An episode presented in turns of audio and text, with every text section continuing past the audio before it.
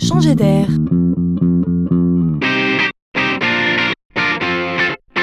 C'est la chronique de Laurent Collen. Êtes-vous bricoleur?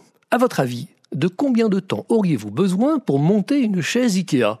5 minutes? Un quart d'heure, une petite heure Force est de constater que nous ne sommes pas tous égaux face à ce genre d'exercice pratique, même si on imagine bien que Monsieur Ikea a fait tout ce qu'il fallait pour bien nous expliquer comment faire sur un mode d'emploi.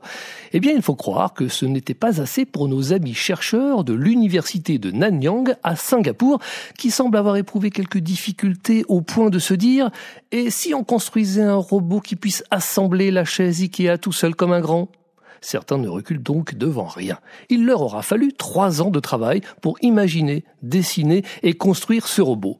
Une fois au point, le robot aura pris 11 minutes pour photographier à l'aide d'une caméra 3D les différentes parties de la chaise posée sur le sol, les faire correspondre à celles présentées sur le mode d'emploi et concevoir un plan de montage qu'il sera capable de réaliser. Après toutes ces étapes, il ne faudra au robot qu'un peu moins de 9 minutes pour assembler la chaise à proprement parler. Respect.